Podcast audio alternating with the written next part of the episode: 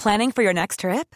Elevate your travel style with Quince. Quince has all the jet setting essentials you'll want for your next getaway, like European linen, premium luggage options, buttery soft Italian leather bags, and so much more. And is all priced at 50 to 80% less than similar brands. Plus, Quince only works with factories that use safe and ethical manufacturing practices. Pack your bags with high-quality essentials you'll be wearing for vacations to come with Quince. Go to quince.com slash pack for free shipping and 365-day returns.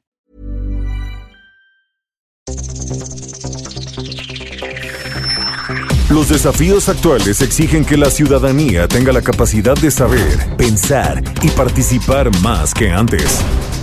Bienvenidos a Sociedad Horizontal, un espacio donde Armando Ríos Peter y sus colaboradores analizan los temas más relevantes de la política y su impacto tanto en redes sociales como en las calles. Inicia Sociedad Horizontal por El Heraldo Radio, donde la H suena y ahora también se escucha.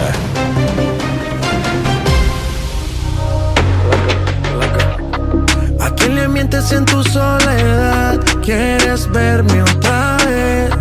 Por ti lo que tú me das, lo que nadie sabe. Me decido por ti, te decides por mí. A la misma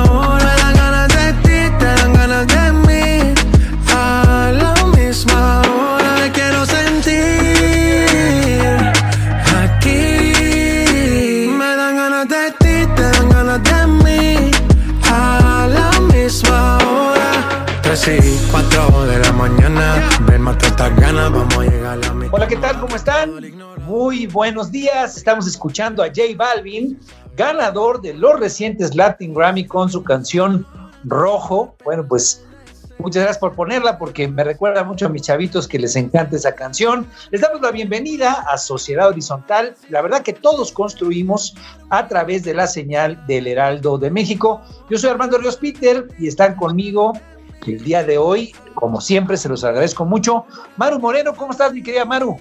Hola Armando, muy feliz de estar con ustedes el día de hoy. Feliz domingo. Mi queridísimo Pedro Sáez, ¿cómo andas, Pedro? Muy bien, muy bien, Armando. Muy contento de estar aquí como todos los domingos. Padrísimo. Y bueno, pues muchas gracias por acompañarnos, Pedro Maru, y sobre todo gracias a quienes nos apoyan en los controles desde las instalaciones del Heraldo Radio.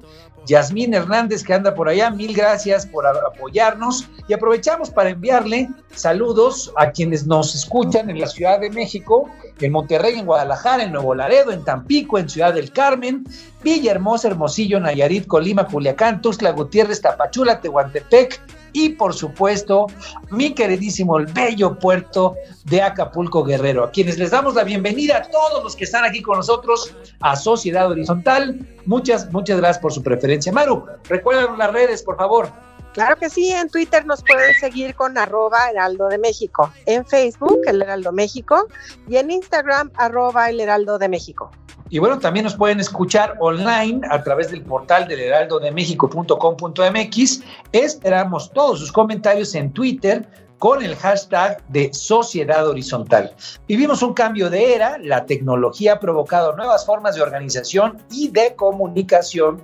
Las jerarquías tradicionales pierden su valor a pasos agigantados y hoy es el diálogo el motor para entender que la verdad cotidiana la construimos todos especialmente si logramos ponernos en los zapatos del otro.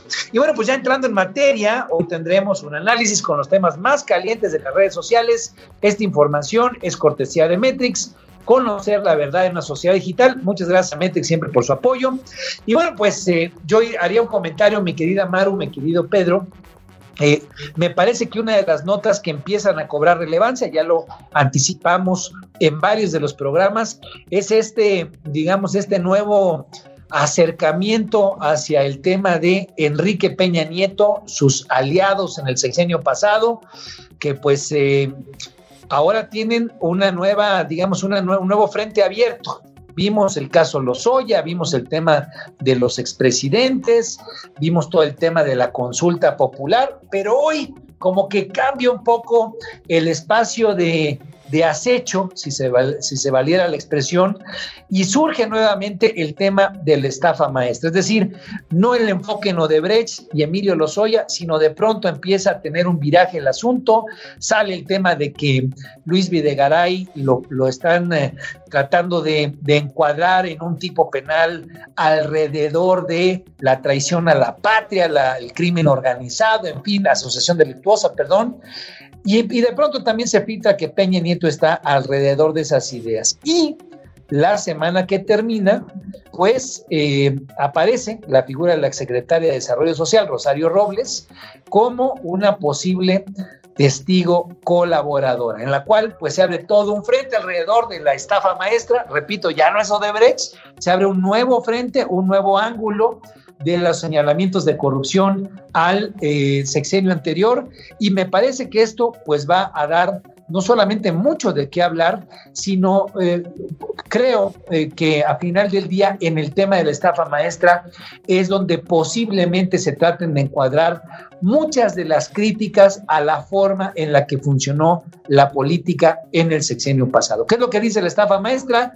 Pues una lana de la, del programa eh, de los programas de la Secretaría de Desarrollo Social, de la Secretaría de la SEDATU, la Secretaría de Desarrollo Agrario y Territorial, se fue, se canalizó a través de universidades, especialmente de universidades públicas, y esos recursos sirvieron para pues pagar favores, para financiar campañas políticas en aquellos estados. Entonces, me parece que es un encuadre distinto, entra en una lógica, obviamente en el contexto de lo que serán las campañas políticas del 2021 y con un encuadre claro y directo que le pega o que le siembra pasos en la azotea a el expresidente Peña Nieto y que me parece que continúa con el posicionamiento de la narrativa por parte de la 4T y de López Obrador. Pero descríbenos bien ¿Qué, ¿En qué consistió el tema de redes ahí por parte de los medios en estafa maestra, mi querida Maru?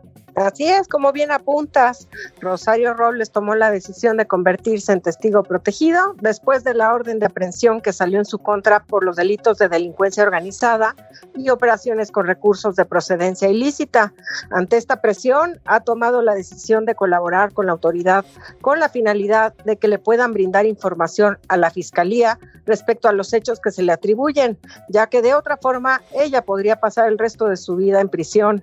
Tras esta postura, se espera que Rosario Robles declare en contra de Enrique Peña Nieto, Miguel Ángel Osorio Chong y Luis Videgaray, quien ya se deslindó en una carta en la que asegura que ella nunca fue su subordinada.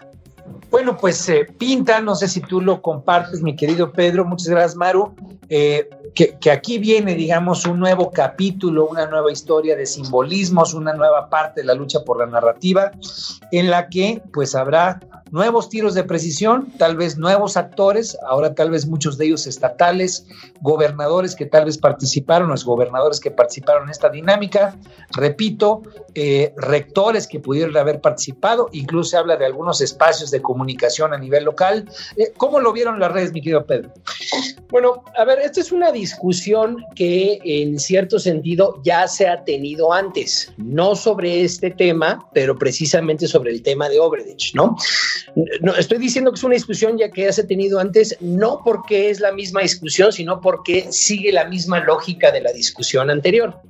El tuit más importante fue obviamente el de este, Luis Videgaray, donde presenta esta carta, precisamente en donde dice que él como secretario de Hacienda y después como secretario de Relaciones Exteriores nunca tuvo una relación eh, de jerarquía eh, con Rosario Robles y pues que establece también que obviamente Rosario Robles está en una situación muy delicada y que eh, explica que posiblemente por la situación en la que está, que de tanta presión es que ella está asumiendo esta posición.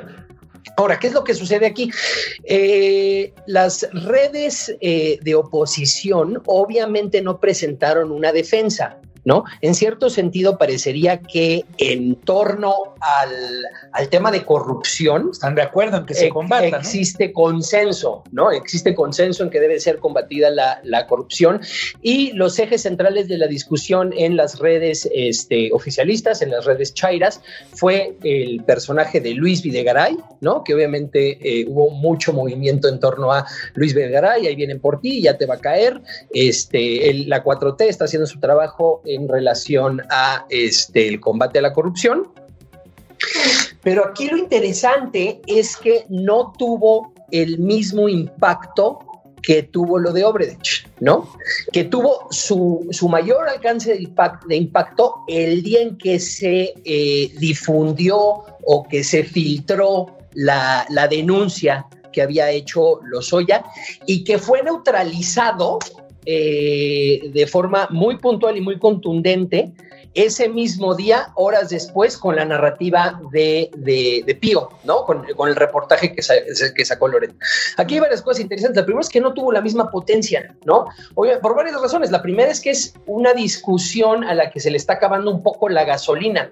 O sea, independientemente de que esto sea un asunto muy interesante, un asunto de muy relevancia, el hecho de que ya tenga antecedentes que tengan la misma lógica, pues hace que pierda su novedad y pierda su impacto. Eh, Sí, sí, o sea, ¿tú, ¿tú, crees que no alcanza este episodio para convertirse tal cual en un nuevo capítulo. Tú, tú sientes, digamos que como es algo que ya vio la gente, pues ya no está tan innovador, ¿sería eso? Pues sí, es un nuevo capítulo, pero es como la 4 de Indiana Jones. Ajá. ¿No? En la que salen los marcianos y no sé qué. Sí, o sea que ya trae mucho, ya trae mucho. O sea, la primera fue un gran impacto, es la primera vez que se presenta, y, después, obviamente, las siguientes dos, como que aterrizan muy bien la idea. Y la cuatro, la gente dice así como, bueno, pues es que esta ya la vimos. ¿No? está, interesante, pero esta película, esta película ya la vimos todos. obviamente, la raza, la banda más este, activista del López Obradismo sale, se articula, empuja la narrativa, pero pues no tiene la misma potencia que la primera vez que sucede. Ahora, sientes que no tiene esa potencia, pero me parece que si hay que destacar que ahora el, nombre de Peña Nieto o el hecho de que esté el del exsecretario de Hacienda presente, pues sí le da un cierto nivel de relevancia o de un poco de mayor contundencia al, al tipo de hacer, porque ya, digamos, ya se filtró que en la denuncia de la Fiscalía General de la República en este tema que hace rato equivocadamente yo decía crimen organizado, que es asociación delictuosa, eh, pues el, que está encuadrado en ese tema es nada más y nada menos que el expresidente. Claro, pero también en la denuncia de los hoy había unos personajes ahí también muy, muy relevantes, ¿no? Eh, entre ellos el expresidente Carlos Salinas de Gortari. Entonces, en cierto sentido, eh, está Videgaray, está Enrique Peñanito, pero ya han aventado bombazos que mínimo en la conciencia colectiva de nuestro país país tienen la misma relevancia, ¿no? Entonces, en cierto sentido, sí se les están acabando las balas. Y lo segundo que es interesante es que no hubo ningún tipo de golpe contrario. Sí, que no hubo defensa. No, Hubo, no hubo defensa, pero tampoco pasó, tampoco salió un reportaje. O sea, desde mi punto de vista, el, reportaje de Loret en términos de estrategia mediática, de estrategia simbólica, de, de, control de narrativa nacional, no fue coincidencia que haya salido el mismo día que la denuncia. Ok. ¿No? Y en este caso no hubo nada de regreso. Sí, a final de cuentas, digamos, en estos espacios donde lo que tenemos claro es el oficialismo digital, como tú bien le, llamas, y obviamente los defensores de, perdón, los, los atacantes de la contra del oficialismo, pues la, oposición digital, eh, en este tema hubo un hueco. Hubo un hueco, sí, o sea, lo que podemos concluir de esto es las balas en, en este aspecto de lo simbólico a la 4T están perdiendo su potencia y no están respondiendo balas del otro lado. Ok, y, esperarías tú, nada más para cerrar con esta parte que me parece que va a dar mucho que hablar más hacia adelante, esperarías tú que venga alguna suerte de video, alguna suerte de, contraataque. No lo ha habido ahorita, está muy claro. Eh, el tema se centró específicamente en el exsecretario de Hacienda, pero ahí está la figura de Peña Nieto, ¿no? Y, y por lo menos el sabor que quedó la vez pasada es eh, tienen parque ellos también para responder. ¿Crees que vaya a haber algo de eso? La verdad es que no tengo idea. La verdad es que no tengo. Me encanta porque yo tampoco, siempre es bueno preguntar. Bueno, sigamos con el siguiente tema, mi querida Maru. Cuéntanos, México, el peor lugar para, digamos, eh, eh, para efectos de cómo se ha vivido la pandemia del COVID. Según Bloomberg, pues México es el peor lugar en el planeta, uno de los peores lugares en el planeta. Y además de todo, Best Buy aderezó, digamos, esta noticia con el anuncio de que se sale de México. ¿Cómo estuvieron las cosas? Sí, tristemente la tienda de tecnología Best Buy anunció su salida de México argumentando que la caída en las ventas tras la pandemia de COVID fue el tiro de gracia en su inversión en nuestro país. En este mismo sentido, como bien dices, la financiera Bloomberg analizó los números para determinar los mejores lugares para estar en la era del coronavirus. Esto en términos de negocios y sociedad. Y de 53 países, México fue colocado en el último lugar.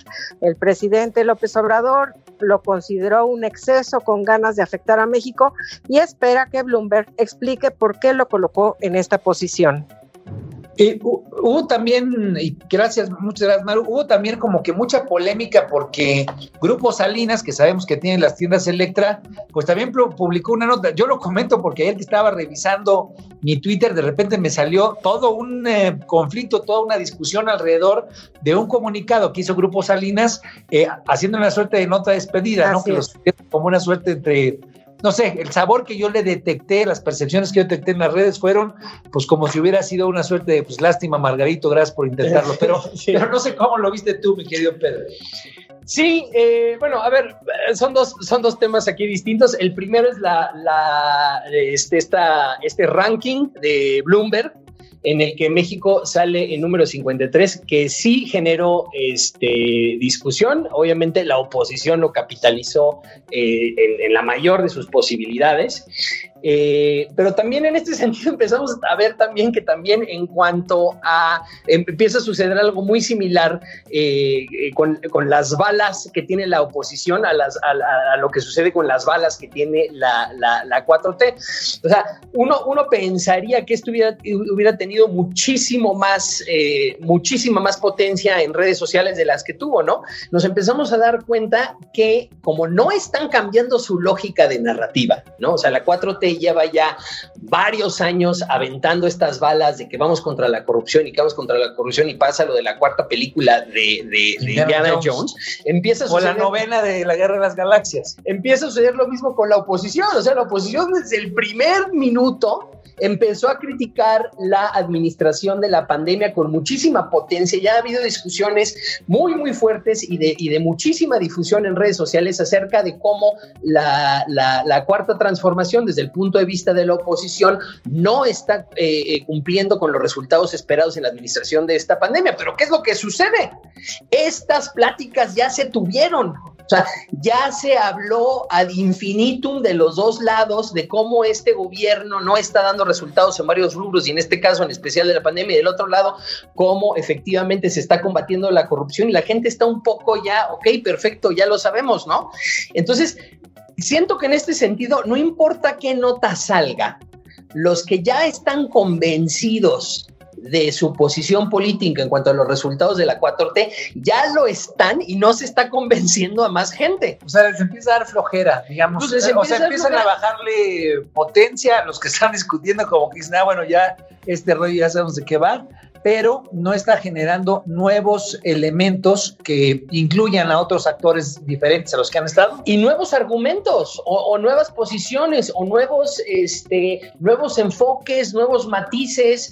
Eh, está enfrascado, estamos viendo sobre todo en esta semana que vimos que fueron dos notas muy potentes, ¿no? Por un lado, que Bloomberg nos pone en último lugar, ¿no? Y por el otro lado, todo este tema de Rosario Robles, que que se está acabando, o sea, que la conversación está un poco enfrascada en lo mismo que se ha estado platicando en los últimos dos años para la 4T y en los últimos ocho meses para la, para la, para la, para la oposición digital. Aquellos que, que eh, este, hubieran sido convencidos de una posición u otra, ya, lo, ya fueron convencidos, ¿no? Y es un poco una plática en la que ya se definió quién está de cada lado y siguen platicando de lo mismo. Se ha, se ha agotado o se está agotando y empieza a generar tal vez flojera. Se les está agotando los recursos simbólicos en cuanto a esta conversación. Y, y, es muy importante comentarlo. Vamos a tener aquí a Javier Tello en el siguiente segmento para hablar precisamente de los dos años que se cumplen el próximo primero de diciembre de este 2020 de, esta, de este gobierno, el gobierno de López Obrador. Entonces, pues eh, sí es importante tener por lo menos esa sensación de lo que está pasando en las redes. Vámonos también con el tema de la guía ética para la transformación de México. Mi querida Maru, ¿cómo está ese documento interesante? en una mañanera que sonó más a sermón dominical, el presidente presentó la guía ética para la transformación de México, que se repartirá a 8 millones de adultos mayores para que puedan transmitir y analizar con sus hijos y nietos los preceptos del documento, en el que se promueven obviamente los valores morales y éticos. ¿Cómo lo ves, Pedro? Pues, a ver, aquí está muy sencillo. Obviamente, la posición digital sería mofarse del documento, ¿no? Otra vez con, con argumentos que ya han venido este, esbozándose desde que en su momento se eh, anunció que iba a haber una cartilla moral, ¿no? Y obviamente pues, la, este, el oficialismo digital se articuló en torno a, eh, esto es exactamente lo que se necesita, se necesitan valores morales. Eh, y uno otra vez, o sea, no quiero ser repetitivo, ¿no? Pero tampoco, tampoco fue un, un, un, tema que haya llamado la, la, atención en términos nacionales. Sí, lo, yo lo entiendo como una suerte de sobreponerse o más bien dicho, mantener estos eh, elementos simbólicos que durante tanto tiempo hemos comentado.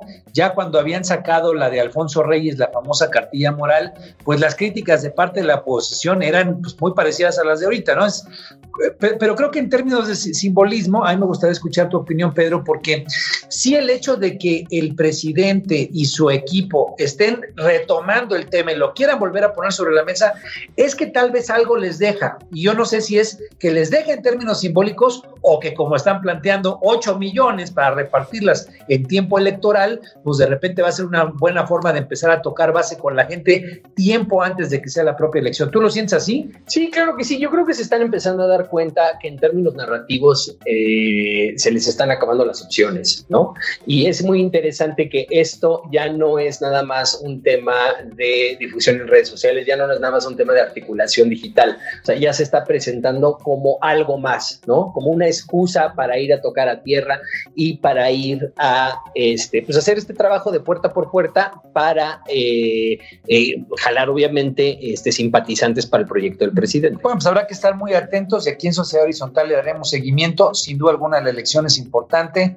Estos temas simbólicos, cuando se empiezan a cruzar con acciones en tierra, pues empiezan a generar chispas porque es donde se pierde el tema del discurso y lo simbólico, la narrativa y su fortaleza con la política tradicional que hemos tenido. Vamos a estar muy atentos. Eh, vámonos con esta última noticia, mi querida Maru. Está el tema de pinta el mundo de naranja, eliminar la violencia de género. Porfa, cuéntanos.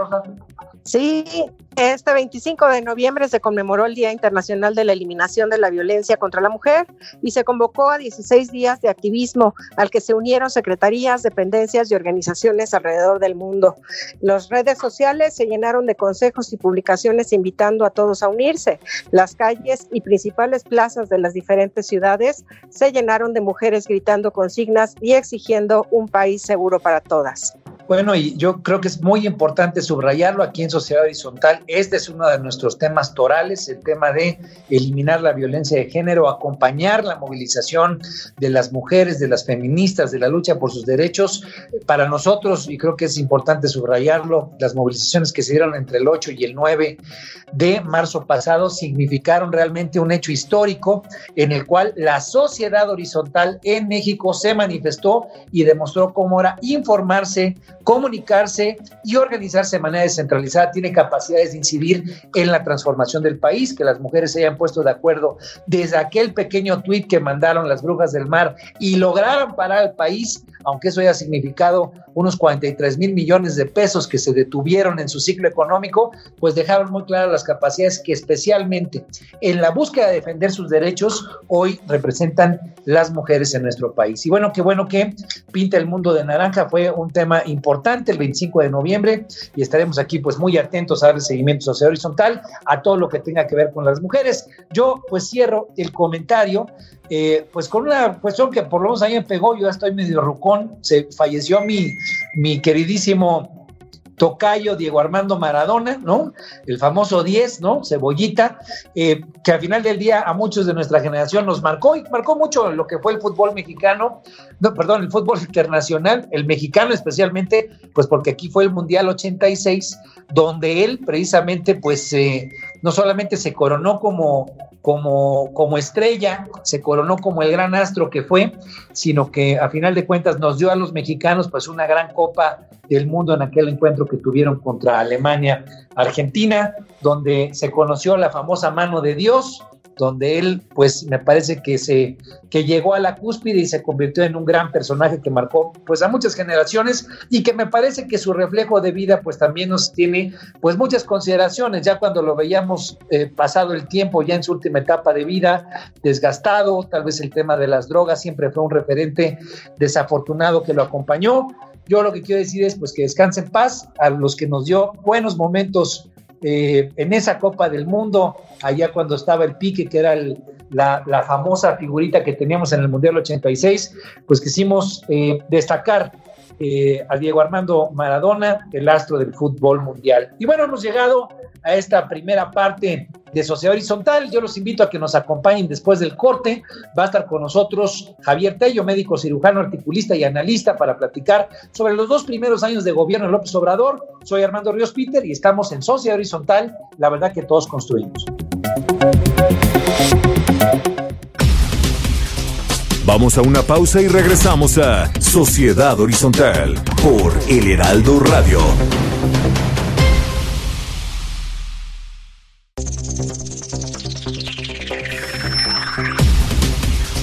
Regresamos a Sociedad Horizontal por El Heraldo Radio. Hoy salió con su amiga, dice que pa' matar la tusa, que porque un hombre le pagó mal, está dura y abusa, se cansó de ser buena, ahora es ella quien los usa, que porque un hombre le pagó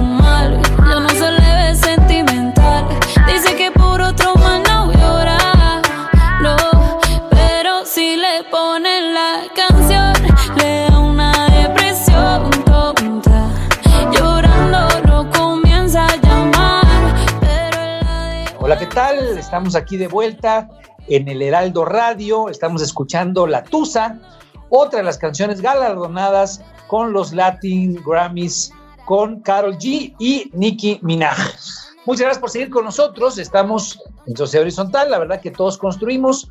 La información es cortesía de Metrix, conocer la verdad en la sociedad digital. Soy Armando Ríos Peter y les agradezco mucho que estén conmigo Maru Moreno y Pedro Sáez y especialmente Javier Tello, quien ya nos ha acompañado en otras ocasiones. Él es analista político y nos va a comentar, nos va a dar sus impresiones sobre estos primeros dos años de gobierno del presidente López Obrador, dos años que sin duda alguna pues han cambiado a México, algunos piensan que para bien, algunos piensan que para mal, pero mi querido Javier, bienvenido.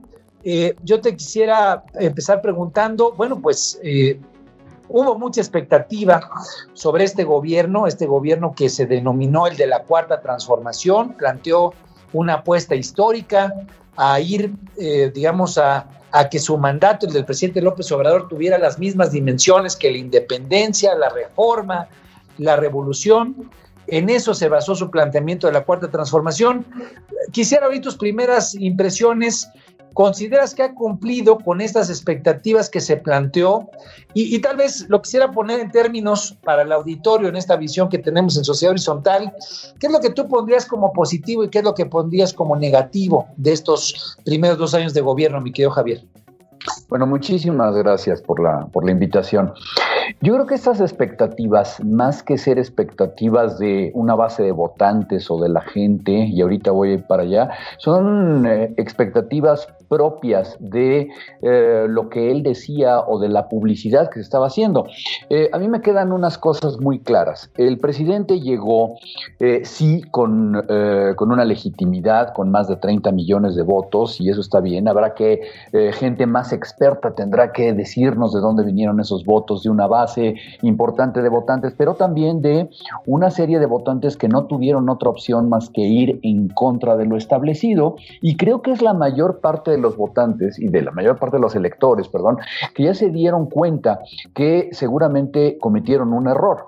¿Por qué cometieron un error? Primero que nada, porque esto que hablamos de la cuarta transformación, que va a ser un movimiento que va a pasar a las páginas de la historia, literalmente, a las estampitas que compras en la, en la papelería, etcétera, es algo que está solamente en la mentalidad del presidente. Realmente cree que por él mismo existir ya pasó a la historia.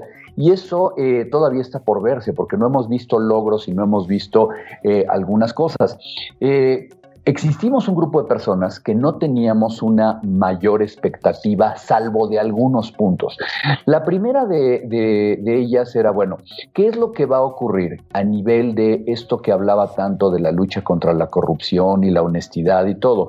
Aunque en la práctica yo soy una persona muy, muy objetiva en ese sentido y yo me hice varios cuestionamientos eh, puntuales, eh, aunque en la práctica el, el presidente no traía más prueba que su dicho de lo que iba iba a suceder y cómo lo iba a lograr, eh, no te dejaba ver más que una buena intención de querer combatir la impunidad y querer combatir la, la corrupción y esta serie de cosas que todavía no vemos, ¿no? Entonces, por ese lado, quienes llegaran a pensar que un gobierno que se dice liberal o que se dice progresista o que se dice de izquierda iba a tener algunas cosas, de repente se encontró o nos encontramos sorpresivamente con un gobierno que no da muchas libertades en términos de pensamiento, ¿no? Que es más conservador de, de lo que él mismo critica. Un gobierno de izquierda que no incrementó sustancialmente un presupuesto a la salud, sino por el contrario, lo ha castigado y lo ha recortado, eh, donde sus promesas de eh, empujar la economía nacional y la industria nacional, vemos cómo ah, las ha golpeado directamente. Entonces, solamente para, concluir, ¿no? Quien, quienes tenían realmente alguna ilusión de que su candidato o su líder líder o, no sé, su Mesías estuviera arriba, les ha cumplido, lo ven y lo tienen y tú lo puedes ver, en, insisto, en esas bases que, creen ciegamente en él. Pero hay una parte importante de sus electores que están francamente eh, eh, descontentos o que se sienten eh, realmente engañados porque al final no vieron que esto esté sucediendo. Ah, ahora, yo, yo quisiera, para subrayar, y tal vez hoy entramos ya a nivel sectorial y a nivel de algunas políticas públicas, quedarnos en esta visión que siempre nos gusta en sociedad horizontal tratar de, de alimentar, que es, eh, en efecto, tú acabas de comentar, hay mucha gente que votó y que tal vez pueda sentirse desencantada, desilusionada, pero hay mucha gente que incluso en las últimas encuestas donde el COVID, la caída económica, en fin, una serie de aspectos que cuando analizamos políticas públicas parecería que se reflejarían en el sentir colectivo como puntos negativos hacia el presidente López Obrador y su gobierno, pues ha ocurrido todo lo contrario. El presidente se ha valorado más en las últimas encuestas, el porcentaje de aprobación ha crecido y ahí es a donde tal vez estaría mi duda o mi pregunta, mi querido Javier. Eh, a final del día, yo entiendo que en muchos reflejos no se ha cumplido con parte de las expectativas y es ahí donde, reitero, puede haber gente desencantada. Pero el presidente, y es, y es la pregunta que yo tengo, ¿no será un logro per se de este presidente y de este gobierno el hecho de hacer tanto énfasis en lo que no funcionaba bien? Entiendo que la crítica es para los que quisieran la solución de, cómo arreglar las cosas. Eso los hago a un lado.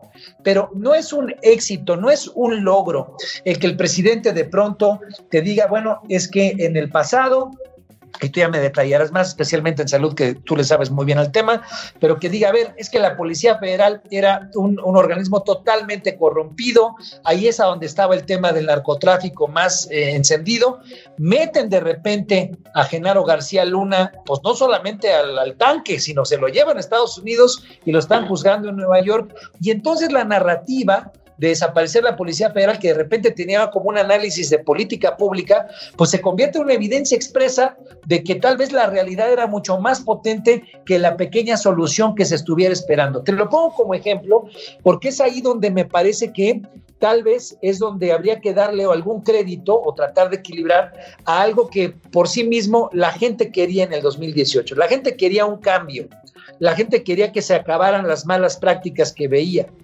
tal vez lo que está haciendo López Obrador es por lo menos evidenciar o continuar evidenciando que se tienen que acabar esas prácticas. Ya la siguiente parte es pues que medio, medio se equivoca, medio se complica en la solución que te da. Y ahí puede haber muchos, muchas aristas que es importante desmenuzar.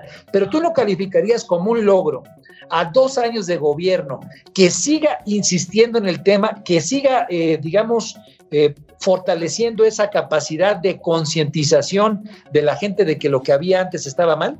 Mira, no, no, no, tanto. Te entiendo, eh, entiendo la visión, pero lo que no, lo que no comparto es que per se sea un logro. Y me, me explico.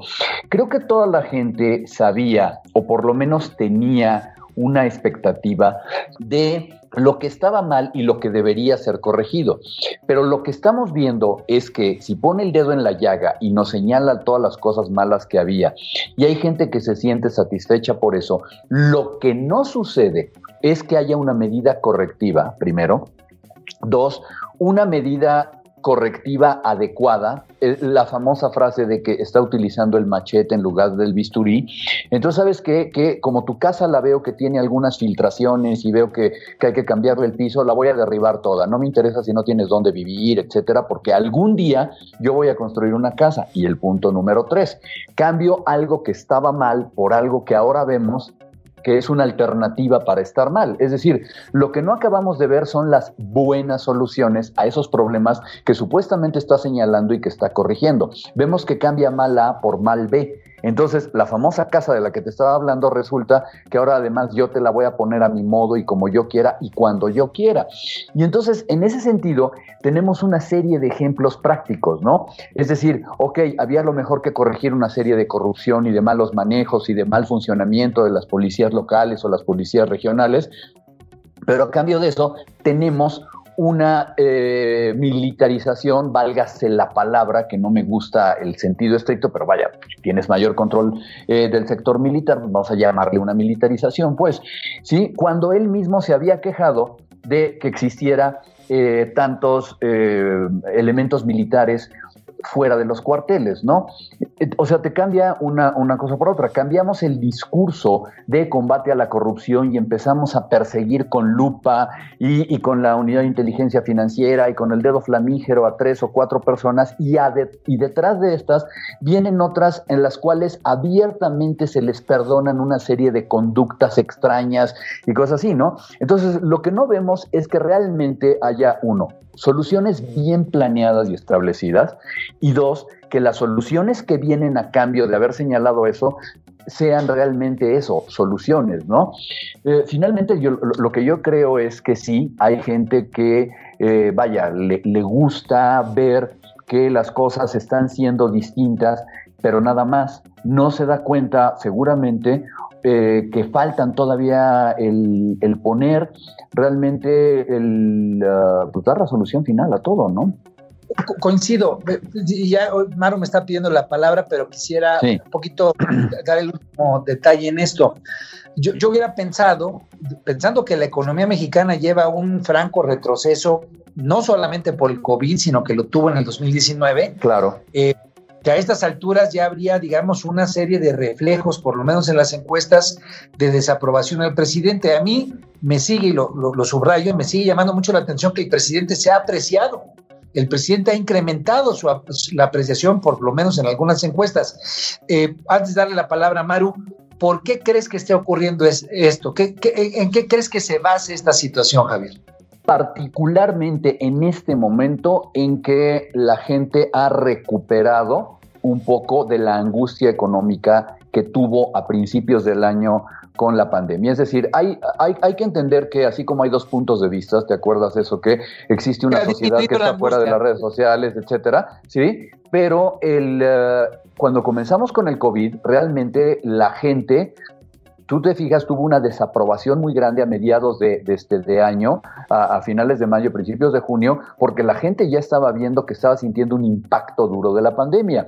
Una parte, y es donde vamos a tener que ponderar en el primer trimestre del año que entra las consecuencias, es haber liberalizado tanto la gente, es decir, estamos cambiando un beneficio eh, económico que es al final lo que la gente ve reflejado en, eh, como un buen manejo de las condiciones versus un desorden en el control epidemiológico. Yo la verdad es que le he atribuido este aumento en la popularidad de los últimos meses después de lo que ocurrió antes a que la gente se sienta más libre, tiene una actividad económica que en este momento no está siendo restringida como lo fue en los primeros trimestres del año.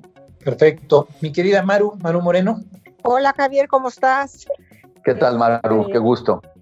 Igual, me encantaría que me platicaras cómo has visto estos dos años en, en, cuanto a la prestación de servicios médicos en general. Después entraremos en temas de COVID, por ejemplo, con lo del INSABI, la desaparición del Seguro Popular y la cancelación de atención a pacientes, mujeres y niños con cáncer. Híjole, es tema de toda una conferencia, así que te lo voy a hacer rápidamente en unos, en unos cuantos minutos.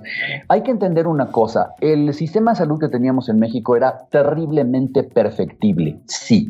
Creo que veníamos nosotros creciendo y tratando de recuperar algo. En el pasado, hay que decirlo, hasta el año 2012 se fue incrementando la, eh, la inversión en salud y después en el sexenio anterior se sufrieron dos recortes importantes a la salud. Debo decir que ni la doctora Juan, ni el doctor eh, Narro hicieron nada por defender para nada el, el presupuesto a la salud, hay que decirlo.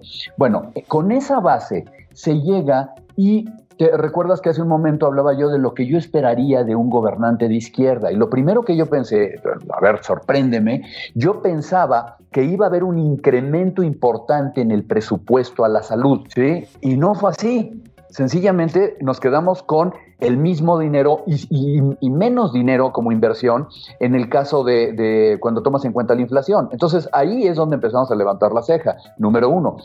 Dos, el sistema llegó, perdón, la administración llegó con la visión maravillosa de tener un sistema único de salud, muy al ejemplo, dicen que de Europa, si ustedes recuerdan, la próxima semana, el día primero, supuestamente comenzamos con un sistema como Dinamarca. Eso fue lo que nos dijo el presidente, ¿no?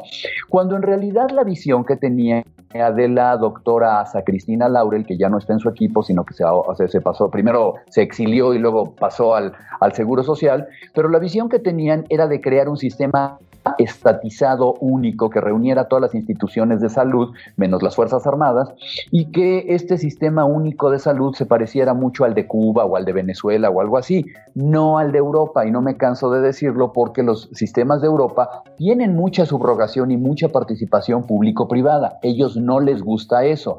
Entonces, se toparon con un grave problema, por lo cual le quisieron dar todo el poder al Seguro Social y después vieron que no le iban a dar el, dinero y al final se quedaron con nada.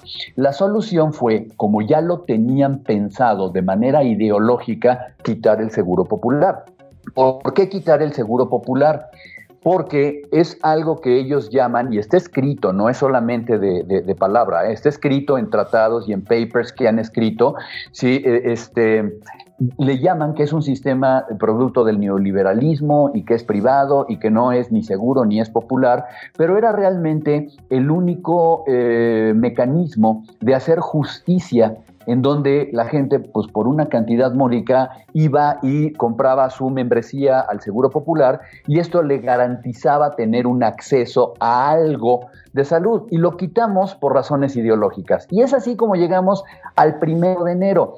¿Cómo llegamos al primero de enero de este año? Con un sistema de salud que no es ni de aquí ni de allá, con un seguro popular que se quitó y recordarán el gran conflicto que hubo porque de repente se quedaron sin cobertura todas estas personas y pusieron un INSABI que el día de hoy no ha arrancado, supuestamente todo arranca el, martes y que en este momento hemos estado eh, así como, como en la tablita. En el camino se llevaron entre las patas el sistema de compras y adquisiciones y el día de hoy, olvídense de la pandemia, no he hablado de la pandemia, ¿eh? el día de hoy tenemos un sistema de salud que ya no tiene cobertura a través de Seguro Popular, pero que tiene desabasto de medicamentos, desabasto de vacunas y que lo único que ha hecho es reinaugurar o retomar obras de infraestructura vieja. Eso es lo único que se ha logrado en, en, ese sentido. Por todo lo demás, francamente, está haciendo más agua el barco.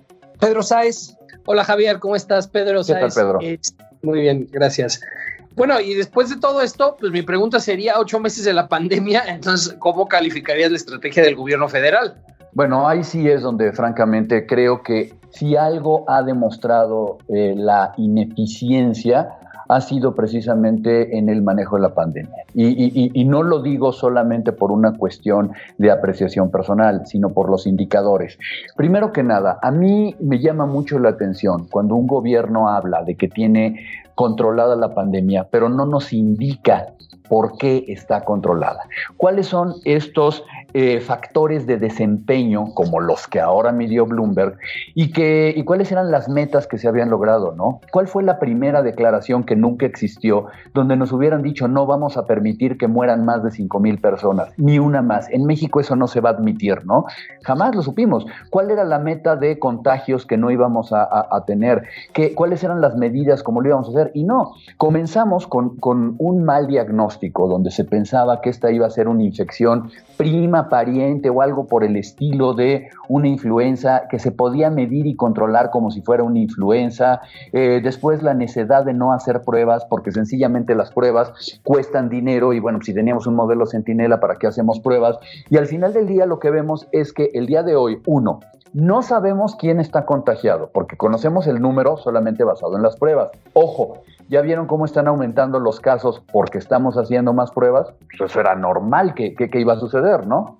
Dos, no conocemos el número de muertes porque hay muchos eh, eh, mexicanos que murieron o siguen muriendo sin llegar a una atención y sin llegar a un diagnóstico de COVID. Vamos a cerrar el año con un eh, exceso de mortalidad de cerca de 290 mil personas, que la única manera es que pueden ser atribuidas a esta epidemia. Entonces tenemos la cifra que quieran y, y, y súmanle 290 y tantos mil. Es decir, no vemos nosotros cuáles son realmente los grandes avances. En materia de prevención, estamos todavía peor porque tardamos en comprar equipos de protección personal y eso nos, eh, nos ganó el, triste lugar de ser el país número uno en muerte de personal de, eh, salud.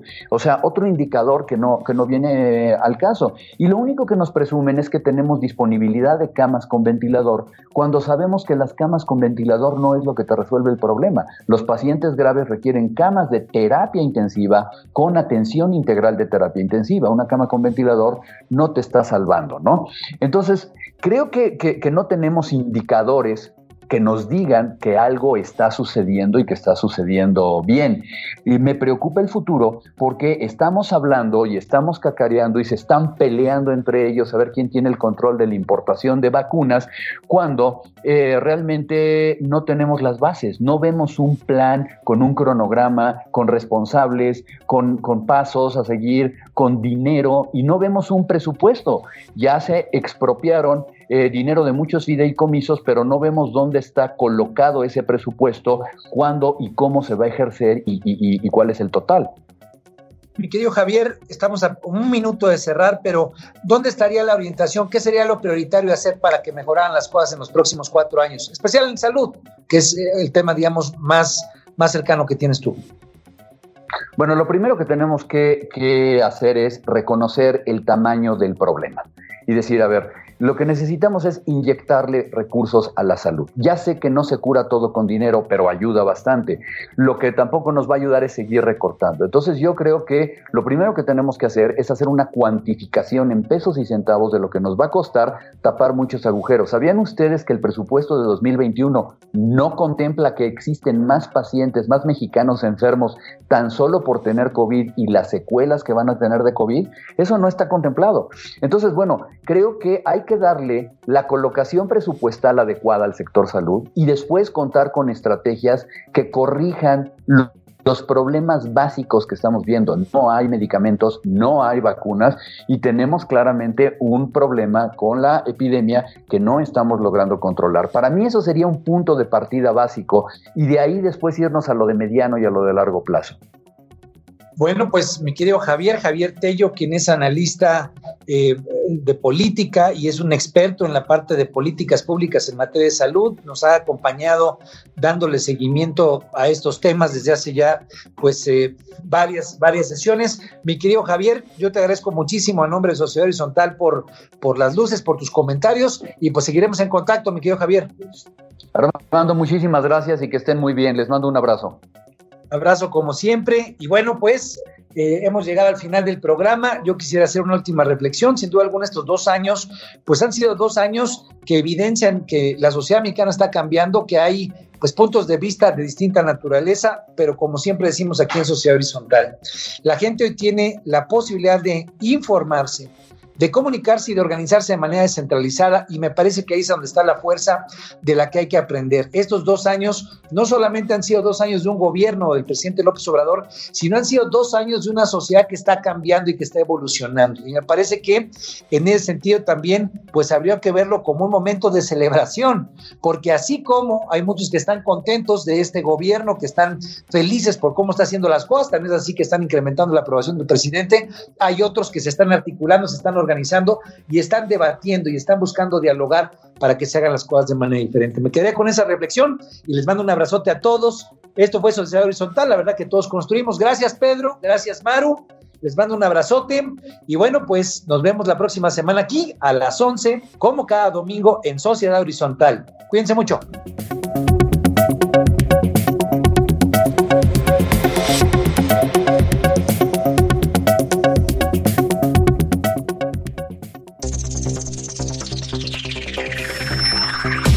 Desafíos actuales exigen que la ciudadanía tenga la capacidad de saber, pensar y participar más que antes. Esto fue Sociedad Horizontal, un espacio donde Armando Ríos Peter y sus colaboradores analizan los temas más relevantes de la política y su impacto tanto en redes sociales como en las calles.